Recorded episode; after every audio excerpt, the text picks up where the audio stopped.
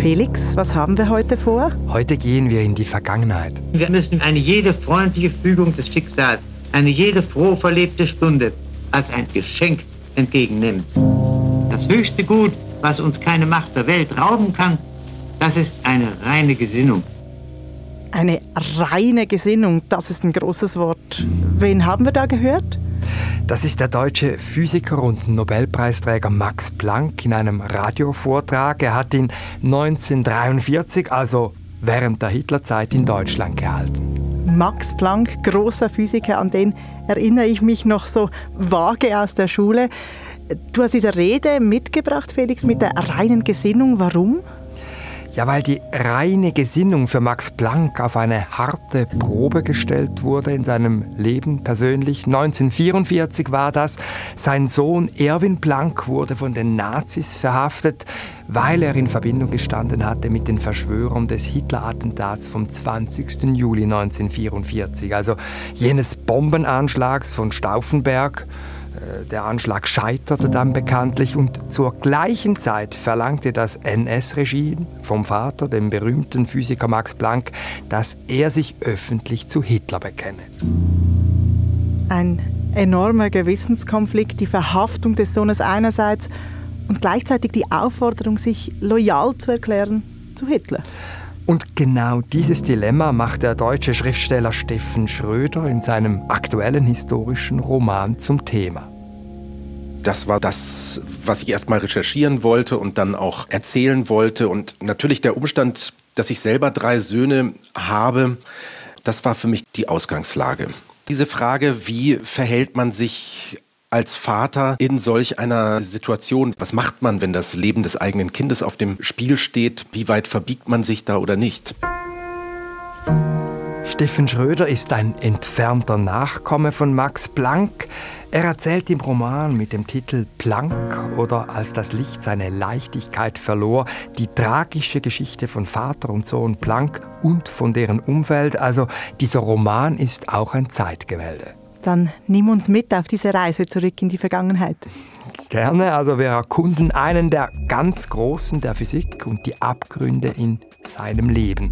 Ich bin Felix Münger. Literaturredaktor bei SRF und ich bin Nicole Freudiger. Felix, du hast gesagt, Steffen Schröder sei ein entfernter Nachkomme von Max und Erwin Planck. Er mhm. hat also einen biografischen Bezug zu den Figuren in seinem Roman. Wie eng oder eben entfernt ist denn diese Verwandtschaft? Ja, also Steffen Schröders Ur-Urgroßmutter war Max Plancks Halbschwester. Steffen Schröder ist 1974 geboren, also 27 Jahre nach Max Plancks Tod 1947. Also wirklich keine enge Verwandtschaft. Nein, aber Steffen Schröder hat mir erzählt, dass man in seiner Familie oft über den berühmten Max gesprochen habe. Natürlich war man sehr stolz auf diese prominente Verwandtschaft. Und ja, ich erinnere noch bei meinen Großeltern so einen Brief von Max Planck, der in der Wohnung meiner Großeltern hing. Max Planck bedankte sich bei meinem Großvater für Geburtstagsgrüße und auf diesem Brief war so ein großer Tintenklecks und das war eigentlich das, was ich als Kind so spannend fand, denn unter diesem Klecks hatte Max Planck klein geschrieben, entschuldige den Klecks. Und das hat mir diesen Mann so wunderbar sympathisch gemacht, dass ich dachte, okay, also ein sehr weiser Mann, Nobelpreisträger, kann durchaus auch mal einen großen Klecks auf ein Blatt Papier machen und sieht darin kein großes Problem. Das war eigentlich meine erste Erinnerung daran. So schön, bitte entschuldige diesen Klecks.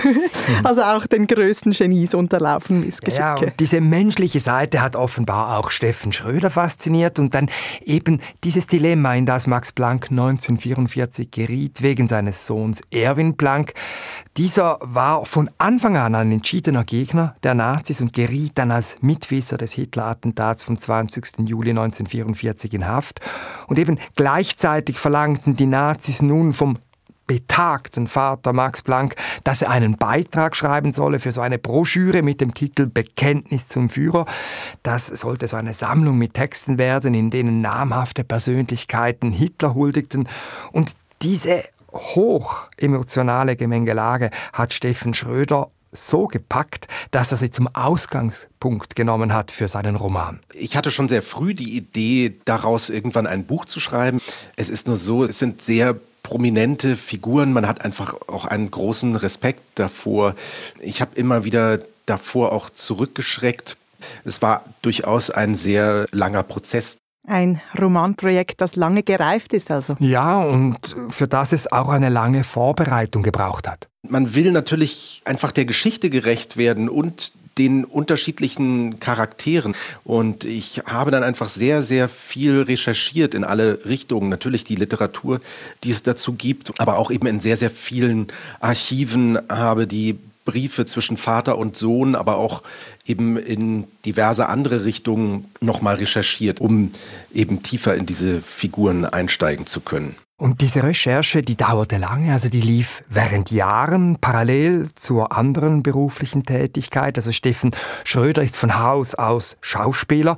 Manche kennen ihn vielleicht von der Krimiserie Soko Leipzig als Kommissar Tom Kowalski. Und vorher war er an verschiedenen Bühnen tätig. Und eben daneben schreibt Steffen Schröder schon länger, das Plankbuch ist sein zweiter Roman. Dann schauen wir uns den Roman doch mal genauer an. Der Ausgangspunkt, den hast du schon erzählt. Das ist diese unerträgliche Situation, dieses Dilemma von Max Planck. Wie erzählt der Roman denn jetzt diese Geschichte? Der Roman setzt im Oktober 1944 ein. Äh, Max Planck ist damals bereits 86-jährig und er ist deprimiert, denn es ist damit zu rechnen, dass die Nazis seinen Sohn zum Tod verurteilen. Dabei hat er, also der Vater Max Planck, während der gesamten Nazizeit versucht, sich möglichst wenig um Politik zu kümmern und sich ganz auf die Wissenschaft zu konzentrieren. Aber jetzt funktioniert das nicht mehr. Er steckt fest im Dilemma und das beschreibt äh, Schröder sehr eindringlich. Ich habe da eine Passage mitgebracht. Sie mhm. ist vom Hörbuch. Da kannst du mal hören. Das Hörbuch ist parallel zum Roman herausgekommen und äh, Steffen Schröder hat es selbst eingelesen. All die Jahre hat er versucht, nicht anzuecken. Hat versucht, in diesen schwierigen Zeiten nicht viel Aufhebens zu machen, immer in der Hoffnung, dass man ihn und seine Kollegen würde gewähren lassen. Sein Blick fällt wieder auf den Brief, der vor ihm auf dem Schreibtisch liegt. Er rückt die Brille zurecht. Dieses Erinnerungsschreiben liegt bereits seit über einer Woche hier. Erneut erinnere man ihn, heißt es darin, den bereits früher angeforderten Beitrag zu der Broschüre Bekenntnis zum Führer zu liefern. Max Planck sitzt am Schreibtisch und weiß nicht mehr weiter. Und dann, wie entscheidet er sich? Ja, es gibt ein langes Hin und Her und schließlich setzt er ein Antwortschreiben auf an die zuständige Amtsstelle in Berlin. Dieser Brief ist historisch belegt und wie Schröder diese Szene beschreibt, das hat mich ganz besonders berührt. Er spannt einen frischen Bogen Papier in die schwarze Olympiaschreibmaschine Modell Nummer 8 und beginnt zu tippen. Seine Hände zittern derart stark, dass er ständig zwei Tasten gleichzeitig trifft. Den Gehorsam verweigern, dafür ist er nicht gemacht. Aber manchmal muss man mit den Regeln brechen. Verzweifelt schlägt er auf die Tasten ein, nach ein paar einleitenden Worten, die den Empfang des Schreibens bestätigen, antwortet er Ich bedauere, Ihnen mitteilen zu müssen, dass ich in Anbetracht der Verhaftung meines Sohnes zurzeit nicht die Worte finden kann, die dem Zweck der Broschüre entsprechen würden. Planck verweigert sich. Was hat das für Konsequenzen? Ja, erstaunlicherweise keine. Offenbar hm. war seine Position als Physikkoryphäe so gefestigt, dass man ihn nicht belangte. Planck war der große Begründer der Quantenphysik. Dank ihm hatte die Physik einen Sprung in die Zukunft gemacht. Er hatte dann 1919 auch den Nobelpreis erhalten. Er war sehr berühmt. Er hat auch wichtige Arbeiten zur Thermodynamik veröffentlicht und war bis 1937 Präsident der Kaiser Wilhelm Gesellschaft in Deutschland. Also das war die Trägerin führender Forschungsinstitute im Land. Also Plancks Renommee war enorm und das hat ihn offenkundig geschützt. Und Sohn Erwin, was geschieht mit ihm im Gefängnis? Die Nazis zerrten ihn wie viele andere Verschwörer vor den sogenannten Volksgerichtshof mit dem berüchtigten Blutrichter Roland Freisler. Von diesen Prozessen gibt es historische Filmaufnahmen, die zeigen, mit welcher verbalen Brutalität die Nazi-Justiz gegen diese Verschwörer vorging. Sie sind ja ein Schäbierlum! Brechen Sie unter der Gemeinheit! Ja oder nein? Zerbrechen Sie darunter? Nein, Sie können auch nicht mehr zerbrechen. Denn Sie sind ja nur noch ein Häufchen Elend.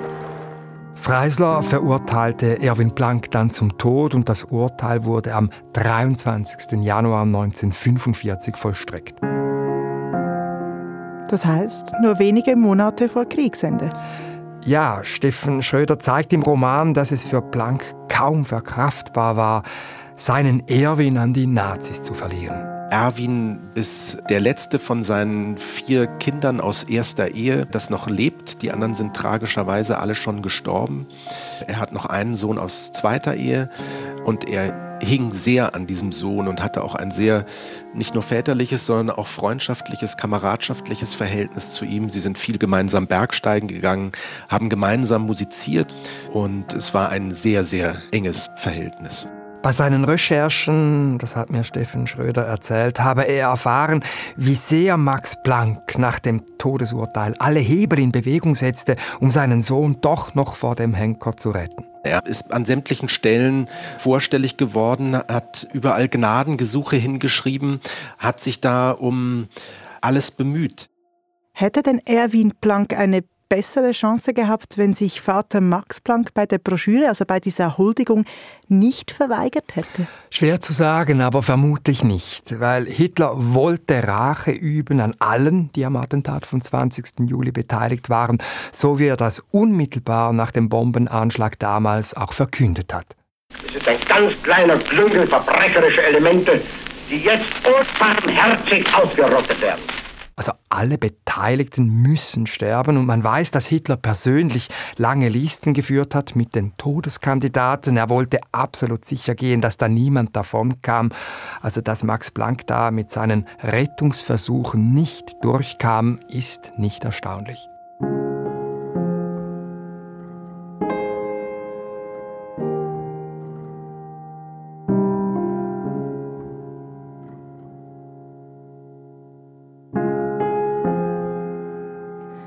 Eine wirklich tragische Geschichte. Und wie ist das jetzt? Stimmt das denn auch alles historisch, was Steffen Schröder da schreibt? Sicher ist, dass Steffen Schröder intensiv recherchiert hat und sich im Roman um möglichst große historische Präzision bemüht. Also mir ist das gerade bei diesem Thema und bei diesen historischen Figuren extrem wichtig. Generell habe ich mich bemüht, eben nichts hinzuzufügen und da, wo es Leerstellen gab, wie beispielsweise, es gibt ja einige Kapitel, die in der JVA Tegel spielen, wo Erwin Planck inhaftiert war. Von ihm selber gibt es aus dieser Zeit nur ganz, ganz wenige Briefe, auf denen aber auch nur wenige Worte standen, ein kleiner Gruß. In diesem Fall zum Beispiel habe ich mich dann auf Briefe und Tagebuchaufzeichnungen von anderen Widerstandskollegen gestützt, von denen es Berichte noch gibt und habe auf diese Art und Weise dann Lücken gefüllt. Darf man das Lücken füllen, Felix?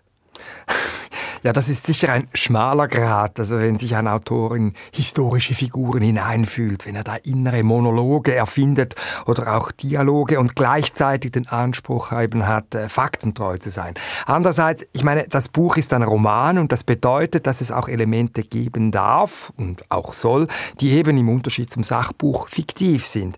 Also ich finde, der Reiz von Steffen Schröders Darstellung liegt schon darin, dass er dort, wo wir keine historischen Quellen haben, zeigt, wie es gewesen sein könnte mhm. und dass ich dadurch eben auch Empathie entwickeln kann für die Figuren und mich dann auch permanent frage, ja, was hätte ich getan in dieser Situation? Mhm. Und offensichtlich gelingt das in diesem Roman, dass du eben Empathie entwickeln kannst, oder? Da habe ich dich schon richtig verstanden. Ja, und das liegt wohl daran, dass der Roman eben auch sehr geschickt gemacht ist. Er ist in gut 40 Kapitel gegliedert, Geschildert wird das halbe Jahr vom Oktober 1944 bis Kriegsende im Mai 1945 und in jedem Kapitel wechselt der Ort und die Figur. Also es beginnt bei Max Planck in seinem Haus, dann schwenkt die Erzählung zu Erwin Planck im Gefängnis, dann zu dessen Frau Nelly Planck, die als Ärztin arbeitet und und und. Also dieses permanente Hin und Her, dieser Wechsel zwischen den verschiedenen Gedankenwelten, das ergibt so eine Vielstimmigkeit, die ich beim äh, Lesen sehr attraktiv fand. Und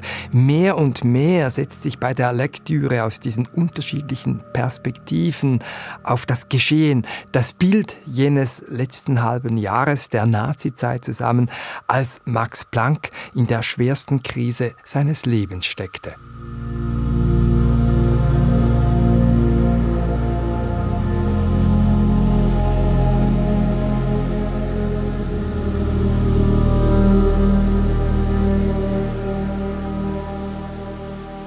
Hast erzählt, Felix, dass Max Planck versucht hat, sich möglichst lang aus der Politik rauszuhalten. Das hat dann 1944 definitiv nicht mehr funktioniert. Wie stand er denn eigentlich zu den Nazis? Diese Frage hat mich beim Lesen auch umgetrieben und ich bin mit ihr zu Dieter Hoffmann.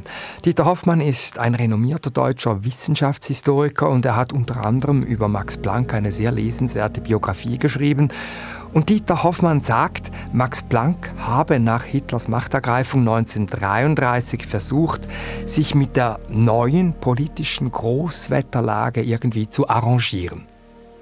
Planck war kein Nazi. Er war einer der konservativen Intellektuellen. Planck war eben auch in wissenschaftsleitenden und staatstragenden Funktionen. Und aus diesem Stellung hatte er natürlich Beziehungen zu staatlichen Stellen und damit auch zu nationalsozialistischen Ministern. Und das, was er machte, war natürlich, er wollte sich mit der neuen Regierung gutstellen und auch hier Brücken schlagen für die Forschung. Er wollte die Wissenschaft und die Institution, die er leitete, für das Dritte Reich andienen. Also schon wegschauen, was die Verbrechen des Nationalsozialismus angeht, um weiterhin Wissenschaft betreiben zu können. Ja, also Planck hat laut dem Wissenschaftshistoriker Dieter Hoffmann nicht gegen das Naziregime aufbegehrt, so wenig wie er vorher gegen die Demokratie zur Zeit der Weimarer Republik protestiert hat, die er auch nicht gemocht hat. Er war ein Opportunist, aber man könnte es auch anders sagen, nicht? Er war immer staatstragend. Das war mehr oder weniger das protestantische Verständnis von Diener des Staates zu sein. Und als solcher hat er sich immer gefühlt. Im wilhelminischen Deutschland, wo er ja seine Sozialisierung empfunden hatte und auch seine Karriere, treu dem Kaiser zu dienen. Und dann hat er, obwohl er die Republik nicht mochte, ja auch zumindest sich wissenschaftspolitisch in ihren Dienst gestellt. Und ähnliches unter fatal anderen Vorzeichen passierte dann im Dritten Reich. Da habe Planck vor den schändlichen Taten der Nazis die Augen verschlossen. Es war ein diabolischer Kompromiss. Die Motivation war, dass zum Beispiel in Italien mit der faschistischen Machtübernahme, also durch Mussolini, ein Aufwachs der Wissenschaften erfolgte. Und dieser Illusion hing auch Planck wie viele andere Leute an, die hofften, die nationalistische Machtübernahme würde auch positive Effekte zeigen. Und das mit dem Antisemitismus, das wären sozusagen die Auswüchse eines politischen Umbruchs, einer Revolution, die sich mildern und normalisieren würde. Und das war der fatale Irrtum von Planck und vieler anderer Intellektuellen, die sozusagen die tägliche Willkür und die Verbrechen der Nazi-Diktatur nicht bewerten wollte. Diese Haltung hat sich bei Max Planck im Lauf der Zeit dann aber verändert und zwar schon lange vor 1944, also als die Nazis Erwin Planck verhafteten.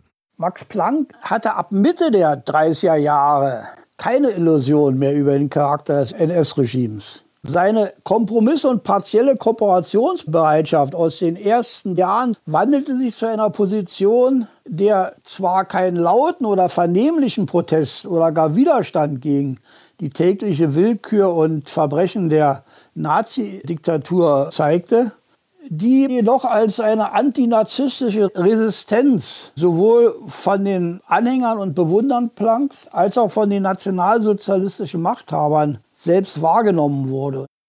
Was heißt denn das jetzt konkret? Was hat Planck getan? Er hat öffentliche Vorträge gehalten zu Themen, die im nationalsozialistischen Deutschland kaum öffentlich diskutiert wurden oder sogar querstanden zur gängigen Ideologie. Und eine wichtige Rolle hat da wohl Plancks Religiosität gespielt. Also er hat zum Beispiel einen Vortrag zum Thema Religion und Naturwissenschaften gehalten, in dem er die Bedeutung von christlichen Werten wie die Nächstenliebe betonte. Mhm. Und er stellte diese christlichen Werte, so wie er sie verstand, einem Handeln gegenüber, das unmoralisch ist und das eben Hörerinnen und Hörer dann in Verbindung bringen konnten mit dem NS-Regime. Das hat man durchaus zwischen den Zeilen sehr wohl wahrgenommen. Zwischen den Zeilen heißt, er hat zwar die unmoralische Zeit kritisiert, aber nie das NS-Regime direkt angegriffen. Nein, aber man hat diese Kritik zwischen den Zeilen durchaus verstanden, auch auf Seiten der Nazis. Also so hat ihn zum Beispiel eine SS-Zeitschrift einmal hetzerisch als weißen Juden verunglimpft. Mhm. Er hat äh, zum Beispiel dann auch verschiedentlich äh, jüdische Kolleginnen und Kollegen unterstützt. Aber dies privat, nie öffentlich. Da unterscheidet er sich fundamental von seinem Kollegen Albert Einstein, der sofort hier Flagge gezeigt hat und gegen die flagranten Gesetzesbrüche der neuen Regierung protestiert hat. Er hat Ross und Reiter genannt. Albert Einstein, der andere Physiktitan, Entdecker der Relativitätstheorie. Wie war denn er mit Max Planck verbunden? Einstein war knapp 20 Jahre jünger und 1905 in jenem sagenhaften Jahr veröffentlichte der damalige Mitzwanziger mehrere Aufsätze zur Physik. Er war damals noch ein unbekannter Beamter im Patentamt in Bern, aber als Max Planck die Texte von Einstein las, erkannte er sofort als einer der ersten überhaupt Einsteins Genie. Er hat dann Einstein kontaktiert, er hat ihn gefördert und dann auch nach Berlin geholt, wo Planck Professor war. Also es war der Beginn einer Freundschaft, die enger und enger wurde eine Freundschaft zwischen zwei der bedeutendsten Physiker des 20. Jahrhunderts. Und die beiden waren eben nicht nur durch die Physik verbunden, sondern auch zum Beispiel durch die Musik. Und sie veranstalteten in den Jahren vor Hitlers Machtergreifung 1933 regelmäßig Hausmusikabende zusammen. Und diese Freundschaft mit Albert Einstein die kommt im Roman auch vor. Ja, also Steffen Schröder beschreibt das ausführlich. Es sind Rückblenden, da erinnern sich sowohl Einstein als auch Max Planck an jene Zeit. Und Steffen Schröder hat mir gesagt, dass er sich eben je länger, je mehr für diese Freundschaft interessiert habe. Gerade auch deshalb, weil eben Planck und Einstein zwei absolut unterschiedliche Charaktere gewesen seien schon äh, rein äußerlich, wenn man Max Planck sieht, der also immer äh, im Anzug äh, hochgeknöpft mit diesem Vatermörderkragen und einer Fliege und Albert Einstein mit seinen schlabbrigen Pullovern und alles etwas abgetragen und sackartige Hosen und trägt prinzipiell keine Strümpfe und seine wilden Locken, der überhaupt nichts auf Äußeres gab, diese beiden Menschen nebeneinander zu sehen, sind einfach schon eine skurrile Paarung und das schlägt sich auch in ihrem ganzen Wesen nieder, wo Max Planck sehr, sehr dezent und zurückhaltend sich verhält und Albert Einstein im Grunde kein Blatt vor den Mund nimmt und ein Revoluzer auf jeder Ebene war. Und das zeigte sich nach 1933 offenbar auch in seinem Verhalten gegenüber den Nazis. Das hat Historiker Dieter Hoffmann vorher ja gesagt. Ja, ganz anders als Planck hat Einstein die Barbarei der Nazis sofort verurteilt. Als jüdischer Wissenschaftler hat er sofort erkannt, dass er in Nazi-Deutschland keine Zukunft hatte. Auch sein Freund Max Planck ist damals nicht öffentlich für ihn eingestanden und Einstein emigrierte dann in die USA nach Princeton und von dort aus hat sich Einstein unermüdlich für jüdische Wissenschaftlerinnen und Künstler in Europa eingesetzt, für Menschen, die er oft gar nicht gekannt hat. Er hat für diese Leute Bürgschaften übernommen und Empfehlungsschreiben verfasst, damit sie eben in die USA emigrieren konnten. Also ein beherztes öffentliches Engagement von Albert Einstein, ganz im Gegensatz zu Max Planck. Ja, Stefan Schröder sagt, er habe sich für Albert Einstein denn auch sehr begeistert, zumindest am Anfang. Ich war dann nur recht enttäuscht, als ich auf seine private Seite stieß. Ich glaube, er war ein grauenvoller Ehemann und Vater. Und auch diese dunkle Seite von Einstein schildert Steffen Schröder im Roman. Also dass er seine beiden Ehefrauen, Einstein war zweimal verheiratet, wie Dreck behandelt hm. hat. Und ja, verstörend ist auch, wie er sich gegenüber seinen Söhnen verhielt, insbesondere gegenüber dem hochbegabten Sohn Eduard.